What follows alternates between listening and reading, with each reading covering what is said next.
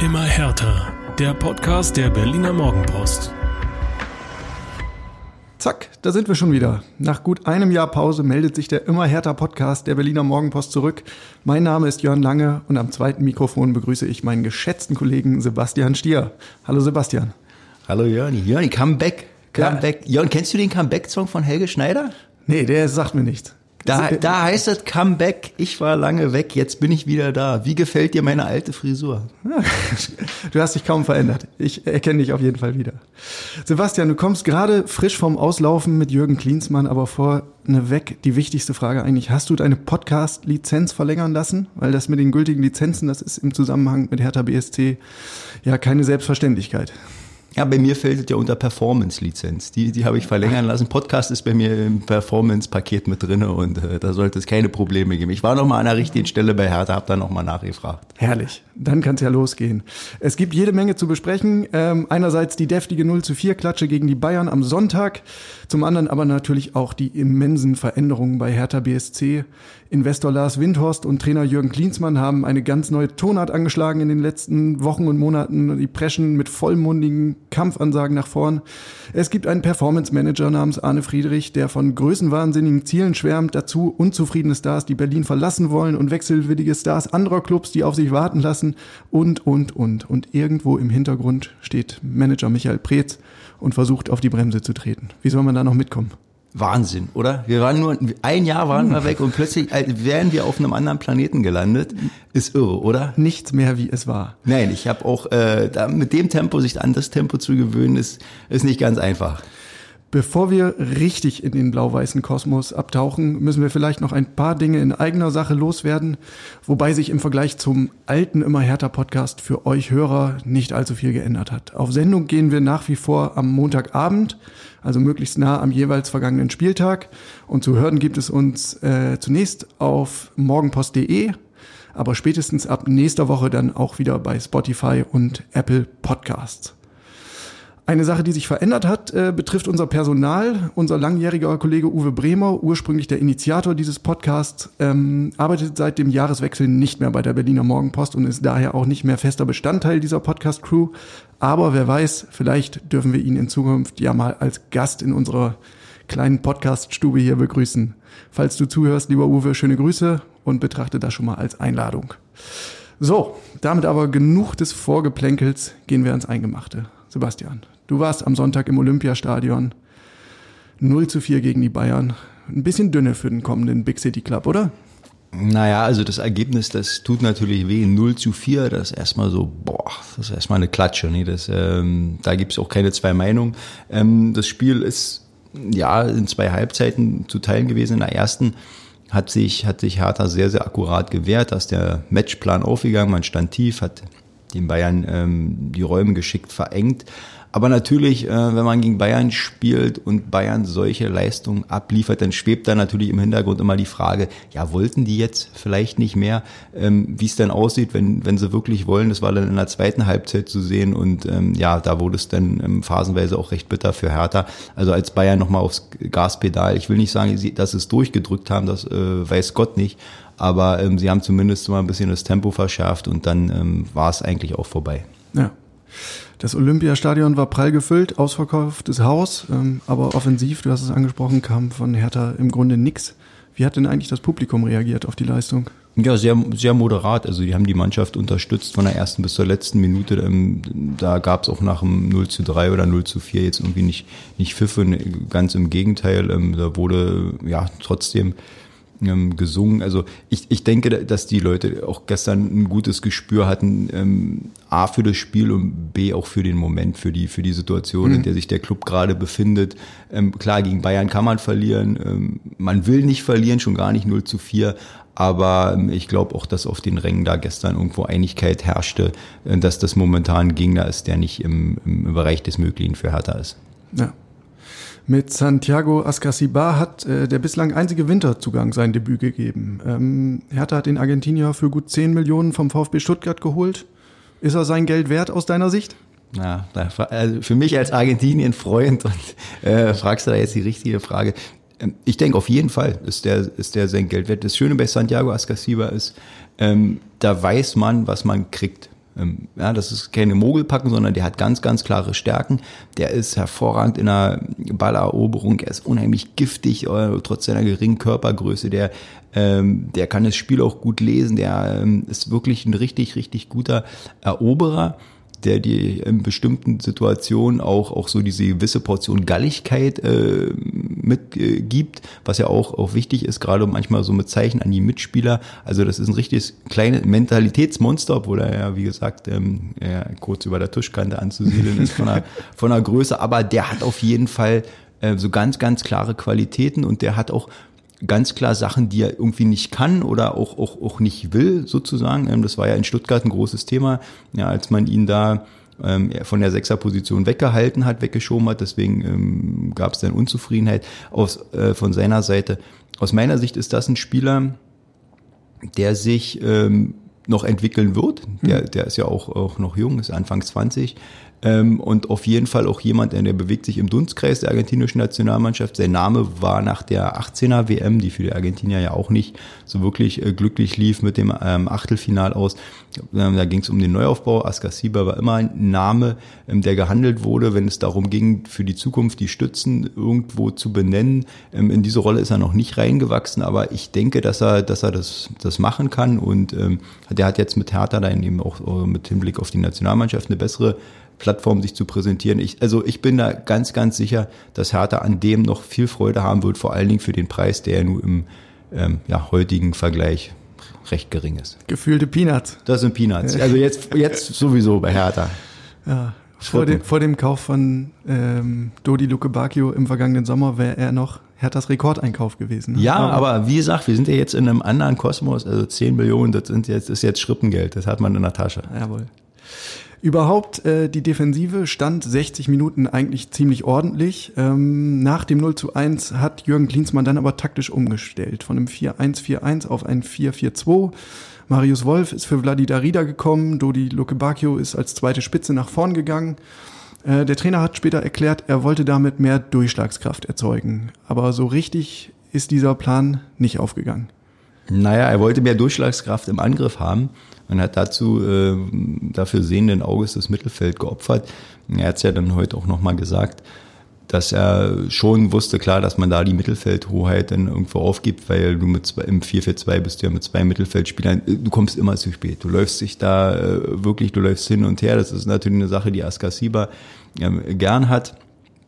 Aber irgendwo ähm, ist, es, ist es dann schwierig und richtig schwer wird's gegen die Bayern ähm, da nicht nur aufgrund eben der individuellen Qualität, sondern ja, aufgrund auch von Thiago, der meiner Meinung nach der beste Fußballer ist, den die Bundesliga zu bieten hat, vor allen Dingen in diesen Situationen, ähm, wenn der Platz hat im Mittelfeld und wenn der ein Spiel so gestalten kann, ohne dass ihm jemand auf die Füße tritt, ja, dann passiert eben das, was gestern passiert ist. War der mhm. überragende Mann, dann verlagert der das Spiel, dann verlagert der äh, immer wieder geht er, bedient er die Flügel ähm, dann und dann, dann kriegt man den nicht mehr zu greifen. Ja, dann haut er auch noch so ein Ding in den Winkel. Also der Schachzug ging komplett nach hinten los. Hertha hat damit im, im Grunde ähm, die Tür geöffnet für die Bayern. Auf der anderen Seite sagt aber Klinsmann auch richtig, ja, er ist dann irgendwo schon der Typ, der es versucht. Das kann man, kann man auch nachvollziehen. Denn im Endeffekt, ob du 0 zu 1 verlierst oder 0 zu 4, das ist noch ein bisschen diese Fußballer-Denkweise. Ja, für 0-4 ist Klatsche, oh, 0-1 haben wir uns knapp gewehrt.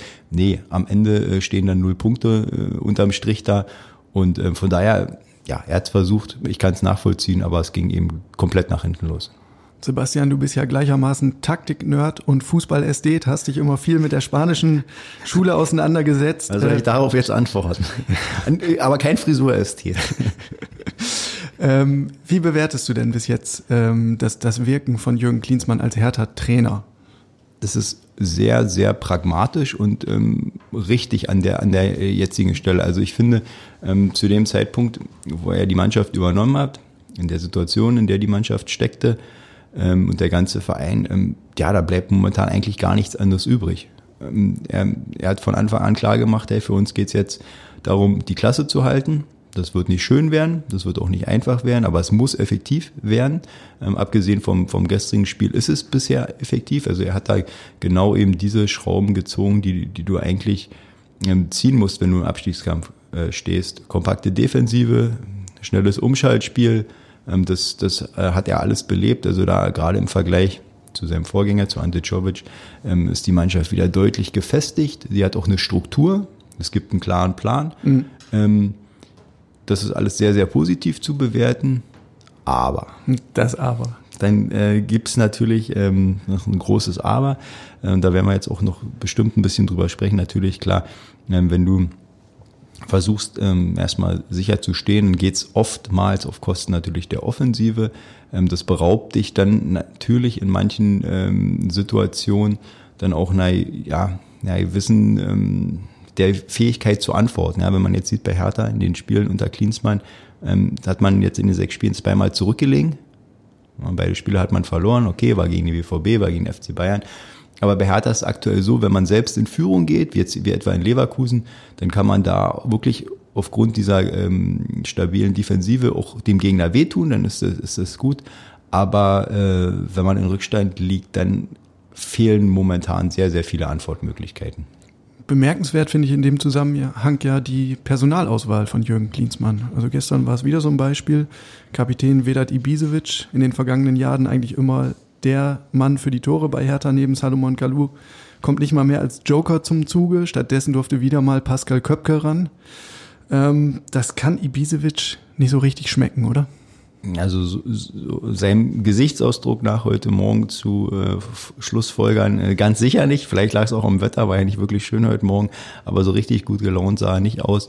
Ähm, kann er ja auch nicht. Aber auf der anderen Seite ist das ähm, ein absolutes Kriterium, Merkmal auch äh, vom, vom Wirken Jürgen Klinsmanns. Also wenn man sich anschaut äh, auf seinen Stationen, wo er bisher gewirkt hat, also was die Personalpolitik angeht, ist er mal wirklich sehr radikal. Er hat, eine, er hat klare Vorstellungen, und die gehen dahingehend von Leuten, mit denen er arbeiten möchte, die er irgendwie für sein äh, System, seine Art von Fußball für wichtig achtet. Und dann gibt's Leute, ähm, das ist eben nicht so und die sind dann komplett außen vor. Und ähm, Ibisevic fällt da, fällt da eindeutig mit unter diese ähm, Kategorie. Also ähm, Jürgen Klinsmann hat die Einwechslung von Köpke eben damit begründet, dass Ibisevic ein klarer Strafraumspieler ist, ja. was, was auch so ist. Und gegen Bayern meinte der Trainer, ist es eben nicht gewährleistet, dass man immer automatisch in den Strafraum kommt, sondern da bleibt es auch bei 0-1, bei 0-2 dabei, dass man sich in einer Konterattacke befindet. Klar, da ist Pascal deutlich schneller. Aber, aber nicht unbedingt Seite, treffsicher. Aber nicht treffsicher. Er das hatte eine Riesenchance. Äh, Manuel Neuer hat das aber ganz, ganz lässig pariert, diese Situation. Und es ist ja nicht das erste Mal, dass Köpke allein auf den Torwart zugerannt ist und dann mehr oder weniger kläglich scheitert. Ja, Am Ende brauchst du immer noch den Mann, der die Pille ins Netz jagt.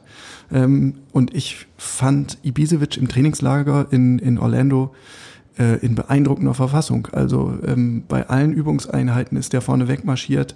Bei allen Torschussübungen hat Ibisevic genetzt ohne Ende, während die anderen die Bälle eher so Richtung umliegender Golfplätze geschossen haben. Ähm, trotzdem hat er offenbar nicht den Hauch einer Chance. Es reicht nicht mal mehr zum Jokerplatz. Ja, also man, man, man weiß um seine Qualitäten, gerade was den Abschluss betrifft. Da haben wir ja in dieser Saison auch, ob, trotz der wenigen Möglichkeiten, auch schon ein, zwei Mal gesehen, Stichwort das Spiel in Köln. Ähm, er ist da sicherlich deutlich kaltschnäuziger als der Rest der Stürmer im Kader. Ähm, ich finde es ein bisschen, also nicht nur auf Ibisevic gemünzt, sondern auch ganz klar auf den Fall von Kalu. In der Situation, in der Hertha sich gerade befindet, Ambitionen hin und her, halte ich es für nicht sehr klug, sich selbst so den Stärken zu berauben, äh, indem man sagt, auf die Leute setzen wir jetzt nicht mehr. Hm. Oder die, die, die schicken wir weg. Also Kalu hat heute wieder abseits der Mannschaft ähm, trainiert, der ist ja auf Vereinssuche. Man hat ihm ja klar signalisiert, für dich geht's, geht's hier nicht weiter. Aber ich, ich finde so, dass man, dass man jetzt, gerade jetzt versuchen sollte, ähm, den Kader möglichst auch was die Fähigkeiten angeht, irgendwie breit zu halten und nicht so eindimensional, dass du hauptsächlich Leute hast, die schnell sind zwar, ähm, die, die in einer, in einer, äh, im Gegenpressing gut sind, in einer Konterattacke, aber ähm, da, da fehlt mir dann irgendwo auch ach, jetzt gerade so ein bisschen die Vielfältigkeit und sicherlich äh, würden Kalu und Ibisevic in einigen Situationen der Mannschaft noch sicher gut tun können.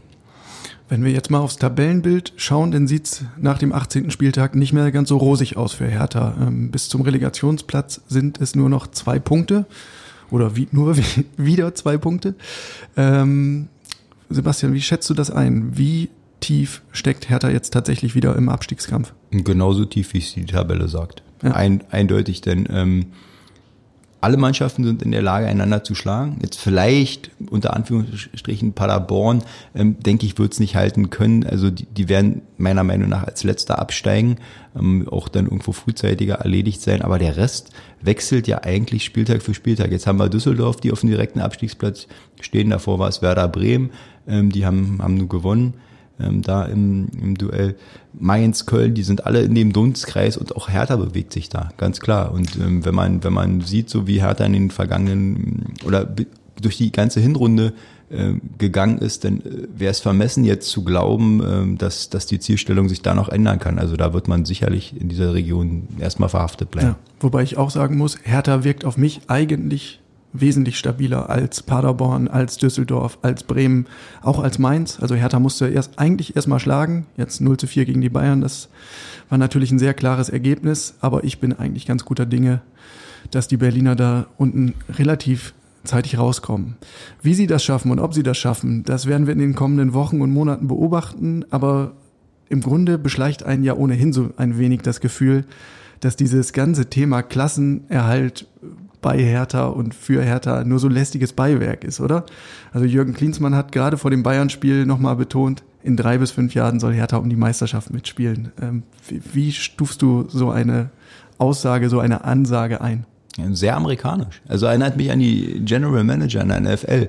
Und dann kommt auch vor, kommst aus einer 2 zu 14 Saison, 1 zu 15, also ein Spiel gewonnen, 15 verloren.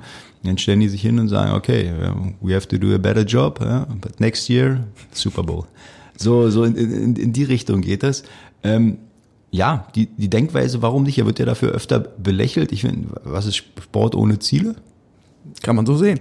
Ist ähm, Quatsch, man sollte sich Ziele stecken, man sollte sich ehrgeizige Ziele stecken. Ähm, die Spanne ist natürlich, wenn du sagst drei Jahre, okay, in drei Jahren sehe ich Hertha nicht um die Meisterschaft mitspielen, ganz sicher nicht in fünf Jahren, das ist eine lange Zeitspanne im Fußball, wer weiß, was bis dahin passiert.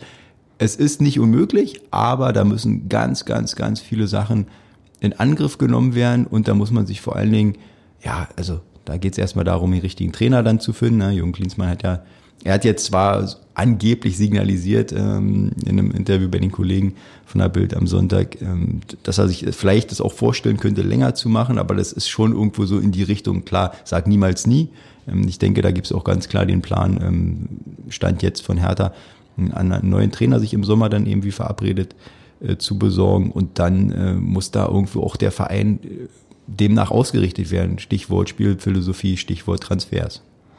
Da kommen wir auf jeden Fall nachher noch dazu. Auf jeden Fall lässt sich festhalten, bei Hertha BSC tut sich so viel wie seit Ewigkeiten nicht mehr. Ähm, und in der Rückschau hat sich ja, oder muss man festhalten, mit Zurückhaltung und moderaten Zielen hat es in den letzten zehn Jahren jetzt auch nicht so herausragend gut geklappt. Insofern darf man eigentlich gespannt sein und vielleicht ähm, ist diese Aufbruchstimmung, die jetzt gerade aufkeimt, ähm, ja doch dienlich und vielleicht äh, denkt sich manch manch Sponsor, Mensch, das ist ein wäre ein interessantes Investment und vielleicht denkt sich ja sogar auch manch Klasse-Spieler, warum nicht Berlin? Ja, das ist eben, das ist ein Prozess, ja, den muss man in, in Gange schieben und der wird auch ein bisschen, ein bisschen dauern, ähm, dass das nicht so über Nacht geht, hat man jetzt auch in dieser Transferperiode gesehen. Da ist der Name Hertha einfach momentan noch nicht, lange nicht ausreichend von der Strahlkraft, um gewisse Leute oder von einer gewissen Klasse dann eben auch schnell zu überzeugen zu kommen. Das, das, das wird so ein bisschen so, so ein Domino-Effekt haben. Also wenn vielleicht der erste Stein ins Rollen kommt, dann ähm, fällt auch der, der zweite dann nachher und auch der dritte. Wer traut sich? Wer traut sich? Genau, wer traut sich? Wer zuckt als erstes? Freiwillige vor. Ähm, für Sponsoren, da denke ich, ist ein bisschen anders die Situation. Das, ist, das muss Härte eigentlich immer interessant sein. Gerade jetzt natürlich mit Jürgen Klinsmann, wo man so, so medial vertreten ist, ja, wie seit der Höhnes-Ära eigentlich nicht mehr, wie seit fast zwei Jahrzehnten nicht. Ähm, da ist, da ist für Hertha ganz viel. Also, ja, wenn ich jetzt Teddy wäre, würde auch die Jürgen Klinsmann-Jacke versuchen zu vermarkten für 8,50 oder so und dann immer abgreifen.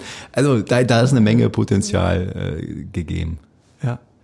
Trotzdem so in der öffentlichen Wahrnehmung, wenn man durch die Kommentarspalten und Foren und sozialen Netzwerke scrollt, äh, gibt es ein sehr zweigeteiltes Bild. Ne? Zum einen die, die Klinsmann-Befürworter, die die Aufbruchstimmung jetzt gerade abfeiern. Zum anderen kritische Stimmen, die sagen, Mensch, äh, das ist ja alles größenwahnsinnig. Es gab auf jeden Fall schon reichlich Häme für den neuen Sound bei Hertha. Äh, plötzlich ist hier die Rede von Commitment und von Benchmarking und vom, äh, vom jetzt schon legendären Performance Manager, den es bis jetzt noch gar nicht in der Bundesliga gab. Ähm, das ist für viele ein gefundenes Fressen. Äh, mir persönlich, muss ich sagen, ist das ein bisschen zu billig, ähm, so ein Begriff wie Benchmarking. Ich meine, das gehört für jeden BWL-Studenten seit Jahr, Jahrzehnten, hätte ich beinahe gesagt, aber auf jeden Fall seit vielen Jahren zum Grundwortschatz.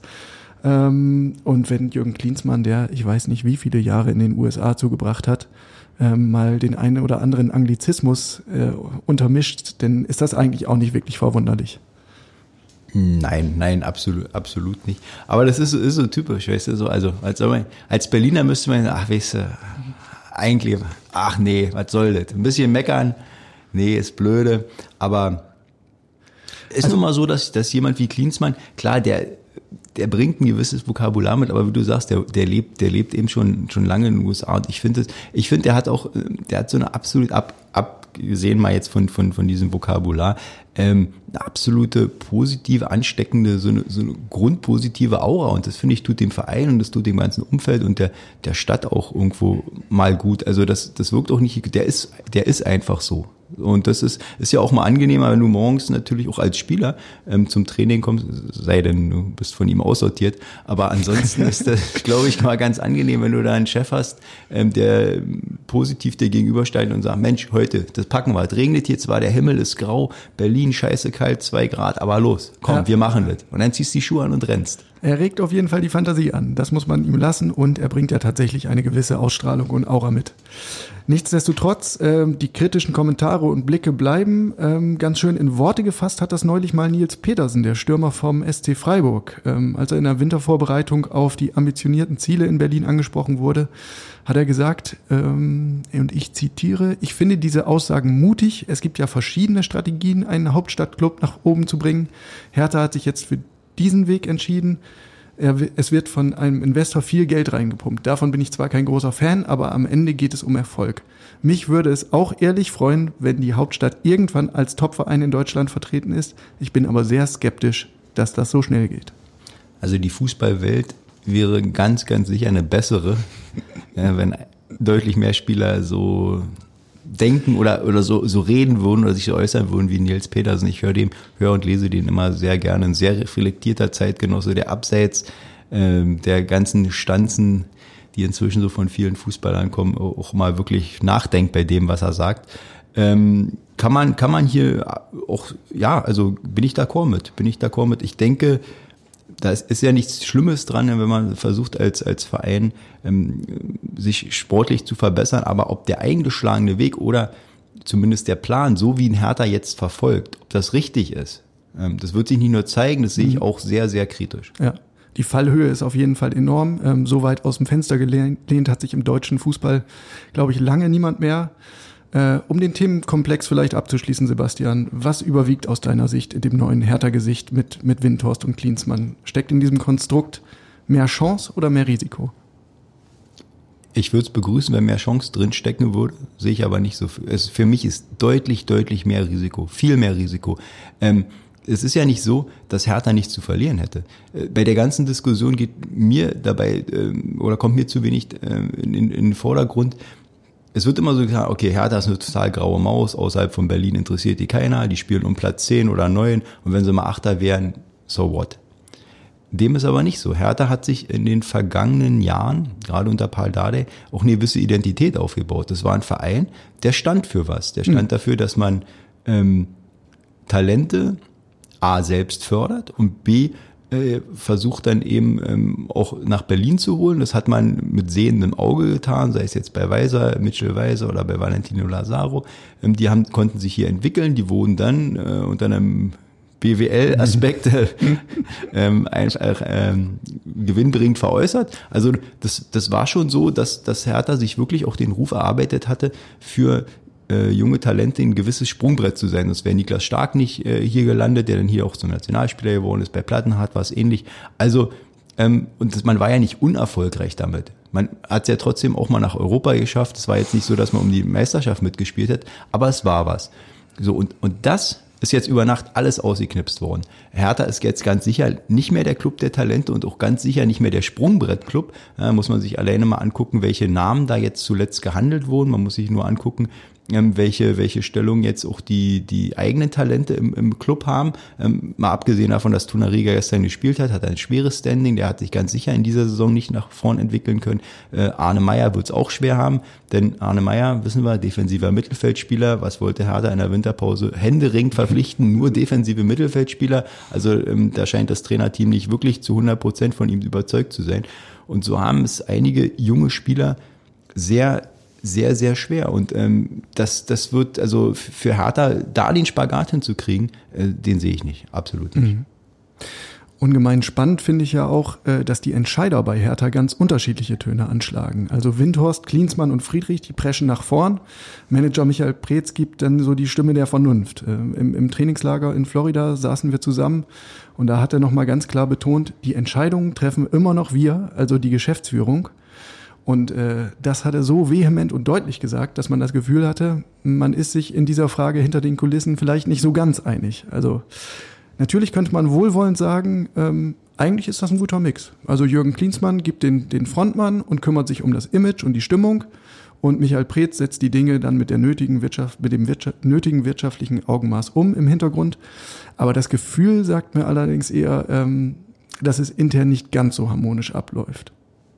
Fest steht auf jeden Fall, der Druck auf Michael Preetz ist nicht kleiner geworden. Ähm, nach der Trainerentscheidung pro Ante Czovic im vergangenen Sommer ähm, ist der Druck jedenfalls total gestiegen. Äh, diesen, diesen Fehlgriff, der ist, glaube ich, nicht vergessen. Dieser Fehlgriff ist nicht vergessen worden, ne? auch nicht bei Lars Windhorst. Ähm, also dass, dass äh, im Hintergrund, glaube ich, jetzt der Entscheidungsprozess vielleicht nicht so harmonisch abläuft, wie, wie man das nach außen gerne darstellt. Ich glaube, darüber müssen wir nicht, nicht reden. Also dafür kommen jetzt einfach zu viele unterschiedliche Meinungen zusammen, zu viele Strömungen, zu viele Denkweisen. Ähm, und ähm, ich persönlich sehe es gar nicht mal, ich würde es nicht mal so nur an, an, an der Entscheidung pro Ante Czovic festmachen. Ähm, wir haben da so ein paar andere Indikatoren, die auch zeigen, dass man sich hinter den Kulissen absolut nicht einig sein kann und dass das mit den Entscheidungen ähm, auch nochmal kritisch zu beäugen ist. Denn schauen wir uns mal die Transfers an oder die, die Spielerpolitik der letzten sechs Monate.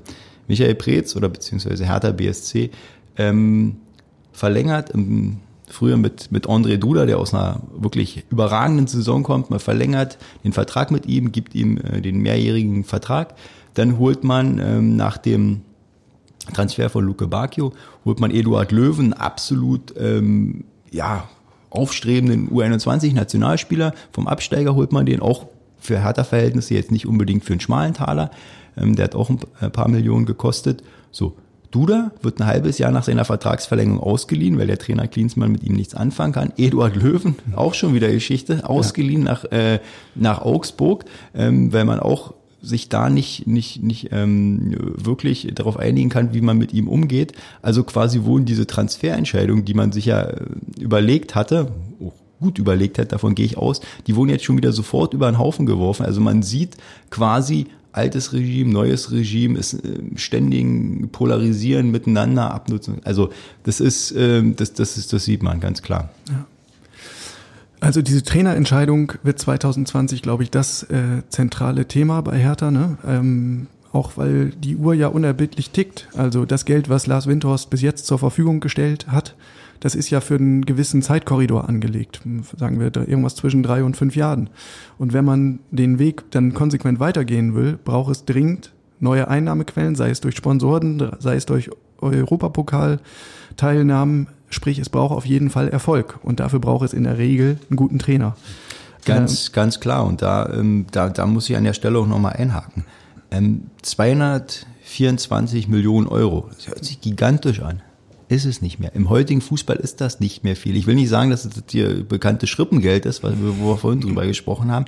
Aber wenn man sich anguckt, welche Summen inzwischen die Topclubs ausgeben müssen, um erfolgreich zu sein. Also nur mal als Stichwort äh, City, Man City und Paris Saint-Germain, also diese ähm, Teams, die man als erstes jetzt so im, im Gedächtnis hat, wenn man jetzt klassische um, Big City Clubs, klassische Big City Clubs, ähm, denn dann haben die geben die alleine pro Saison im Schnitt, haben die in den letzten Jahren so um die 180 Millionen Euro für Transfers ausgegeben. Davon ist Hertha natürlich weit von entfernt, ist ja auch gut so. Aber was ich sagen will, wenn Lars Windhorst dieses Volumen an Geld nicht erhöhen sollte, sondern sagt, das ist jetzt 224 Millionen für die nächsten fünf Jahre, damit gehen wir in die deutsche Spitze. Auf keinen Fall. Das wird nicht lang, niemals. Denn das ist ja nicht nur Gehälter, äh, Ablösesummen. Die Spieler müssen bezahlt werden, die wollen Gehälter haben, die wollen üppige Gehälter haben, wie man jetzt schon im, im Fall von, ähm, von Chaka ähm, gehört hat oder Julian weiß Draxler man, genauso, Julian ja. Draxler genauso. Also das, das, ist ein, das ist Geld, das man vielleicht als Startinvestment betrachten könnte, aber danach muss es weitergehen. Und wenn es nicht weitergeht, ähm, dann wird es auch schwer, diese Ziele irgendwo zu erreichen. Siehst du einen Trainer, der quasi prädestiniert wäre für Hertha in der Zukunft? Oder kannst du dir sogar vorstellen, dass Jürgen Klinsmann an Bord bleibt und auch über den Sommer hinaus noch den Coach gibt? Also da muss ich es klar mit Klinsmann halten. Ähm, der Fußball ist viel zu schnelllebig, um ja oder nein oder niemals nie sozusagen. Also vorstellen muss man sich inzwischen alles können. Ich kann mir kann mich noch gut daran erinnern, als es ähm, hier im Herbst losging und äh, wir darüber gesprochen haben, ja, Klinsmann jetzt im, im, Aufsichtsrat und was macht der denn? Und ja, ich schon dachte, pass mal auf, am Ende sitzt er auf der Trainerbank. So Ja. und einen Monat später hat er auf der Trainerbank gesessen. Ähm, wer vor Darum, darum nennen wir dich ja auch den Seher, Sebastian Stier. Naja, das ist schon wieder zu viel, zu viel des Guten. Aber hätte uns jemand natürlich im Sommer gesagt, ähm, du, Ante Czovic ist äh, bald Geschichte hier, okay, aber dann Jürgen Klinsmann ist sein Nachfolger, niemals. Nee, komm, aber nochmal auf die Trainergeschichte zurückzukommen. Ähm, da hat äh, Max Eberl, äh, von mir sehr geschätzter äh, Manager in der Bundesliga, sehr erfolgreicher, ähm, was ganz Schlaues gesagt in den letzten äh, Wochen in einem Interview. Da hat er gesagt, ähm, den besten Trainer zu finden, ist schon schwierig. Aber den besten Trainer für deine Mannschaft zu finden, das ist noch mal schwieriger. Ich, mir geht's gar, oder es, ich halte es gar nicht mal für wichtig, dass Hertha jetzt irgendeinen großen Namen ähm, präsentiert. Es muss auch nicht Nico Kovac sein. Wichtig für den Verein ist nur, dass man sich auf einen Trainer einigt und dem auch einen entsprechenden Kader an die Hand gibt. Das ist zum Beispiel im Fall von Ante Czovic überhaupt nicht passiert. Der sollte Ballbesitzfußball spielen lassen, es sollte schöner aussehen und dann holt man als Königstransfer Dodi Lukebaki, einen absoluten Konterspieler, der in Düsseldorf in der Konterattacke erfolgreich war. Der kann mit Ballbesitz wenig anfangen. Das will der auch gar nicht. Der braucht Platz vor sich. Ja. Und da, da ist schon wieder so ein Spagat in, im, im Handeln. Und das muss man natürlich, wenn man erfolgreich sein will, äh, in den kommenden Jahren, dann irgendwo, da muss man eine klare Strategie haben, wie in, in, in Leipzig beispielsweise, wo man sagt, wir holen den und den Trainer, spielen den und den Fußball, geben ihnen den und die Spieler. So, und dann funktioniert's. Und dann muss der Name auch nicht groß sein, das muss nur in sich schlüssig sein. Ein klares Konzept, was Clubs wie RB Leipzig vielleicht vorgelebt haben. Ne? Genau. So kann's gehen. Ähm, auf dem Transfermarkt stehen in diesem Winter, das haben wir schon angerissen, sicher noch ein paar Entscheidungen ein, an. Ähm, bis zum 31. Januar ist das Transferfenster geöffnet. Bis dahin kann sich was tun. Äh, abgegeben hat Hertha bereits Eduard Löwen und André Duda, beide auf Leihbasis. Ähm, eine kluge Entscheidung? Ja, also einerseits natürlich, der, ihnen wurde klar gesagt, dass sie keine Rolle spielen. Von daher okay. Aber auf der anderen Seite habe ich ja gerade schon das anklingen lassen. Ich kann nicht verstehen, äh, dass man jemanden im Sommer holt und ihn sechs Monate später wieder ausleiht, ab, äh, sozusagen aufgibt. Und bei Duda ja das Gleiche. Ja. Man äh, verlängert mit ihm den Vertrag äh, und dann auf einmal ist er wieder G- Geschichte. Also das, das, das zeugt eben nicht von einer guten Strategie. Ganz, ganz klar nicht. Das Positive ist allerdings, sie können ja zurückkommen. Wenn man Die können wenn, zurückkommen. Wenn die Entwicklungen passen jeweils und man noch wieder äh, Interesse oder Sympathie füreinander äh, gewinnen kann. Ja, aber das ist eben das, das ist eben das große Aber. Also will ich das dann auch noch als Spieler? Vielleicht muss ich es, in welcher Situation stecke ich, aber ich glaube, Bei, bei Eduard Löwen hörte es sich nicht unbedingt so an. Nach seinen ersten äh, Aussagen zufolge, die er als Augsburger getroffen hat, hat er sich in Berlin nicht so ganz wohl gefühlt. Nee, und wenn man, wenn man André Duda und seine Gemütslage kennt, äh, dann ist davon auch nicht auszugehen, dass der hier nochmal mit fliegenden Fahnen aufschlägt. Wie sieht's auf der Zugangsseite aus? Auf welcher Position oder auf welchen Positionen nennen bräuchte Hertha aus deiner Sicht noch Verstärkung? Also, das ist natürlich, also, ja, offensiv muss man, sollte man noch was machen, hat Klinsmann auch gesagt. Wieso? Die Hertha hat doch Davy Selke. Davy äh, ist sicherlich der Stürmer, der im Klinsmann-System seine Stärken zum Tragen bringen kann, aber momentan agiert er eben glücklos. Ja. Also muss man, muss man ganz klar sagen, er trifft das Tor nicht. Ist ja auch immer so bei Stürmern eine Selbstvertrauenfrage, ja, wenn er jetzt vielleicht mal so in so einen Lauf kommen würde, aber das aktuell gelingt ihm da wenig. Ähm, du brauchst einfach jetzt auch noch jemanden, also mein, aus meiner äh, Sicht äh, brauchen die Spieler noch, die auch ein bisschen Spielkultur mitbringen, Spiel äh, kultivieren, äh, mit dem Ball am Fuß auch Lösungen kreieren können, schaffen können. Ähm, das ist natürlich auch immer für die, für die Mitspieler dann ganz wichtiges Zeichen, gerade auch so für die Stürmer, äh, dass man, dass man weiß, okay, da kann man jetzt jemandem den Ball geben und dann kriegt man auch gleich wieder zurück und äh, nach Möglichkeit noch mit was Sinnvollen. Und ich würde auch gucken, ähm, noch auf den, auf den, auf den Außenpositionen, also äh, rechter Außenverteidiger, Lukas Klünter ähm, hat sich gut entwickelt, der macht es ordentlich, aber da fehlt mir noch so ein bisschen die, also zumindest ein Backup noch, also Pekarik ist völlig außen vor. In, inzwischen hat er kaum noch Spielpraxis gesammelt in, in den letzten Monaten, ähm, dass man da vielleicht nochmal gucken muss. In, in der zentralen Sicht sich die Mannschaft gut aufgestellt, gerade in Verteidigung ist es sehr stark, ja. Im, Im, Mittelfeld ist auch gut, aber eben da fehlt mir der, der, der Spielwitz, also noch derjenige. Da darf sich auch äh, jemand wie Wladimir Darida nicht verletzen, ne? Also dahinter wird's denn ja dünn, was, was offensive Mittelfeldspieler betrifft. Ja, wobei, wobei Darida ist mir dann eben, der spielt wirklich eine, eine gute Saison und äh, Hut ab, wie der sich nochmal aus der Situation befreit hat, in der er so unter Dada gesteckt hat. Also da ist er ja wirklich nicht wieder zu erkennen, als wie in besten Zeiten. Mhm. Aber ähm, Darida ist für mich eher so ein klassischer Achter. Ich hätte fast noch so einen offensiven Achter, ja, fast, fast schon so Zehner-Natur. Das, das glaube ich, würde dem dem, dem Berliner Spiel ganz, ganz gut tun. Ähm, oder eben noch. Also André Duda im Grunde. André Duda mit, ja, ja, mit, mit richtiger Lust und Form und dann, dann würde es hinhauen.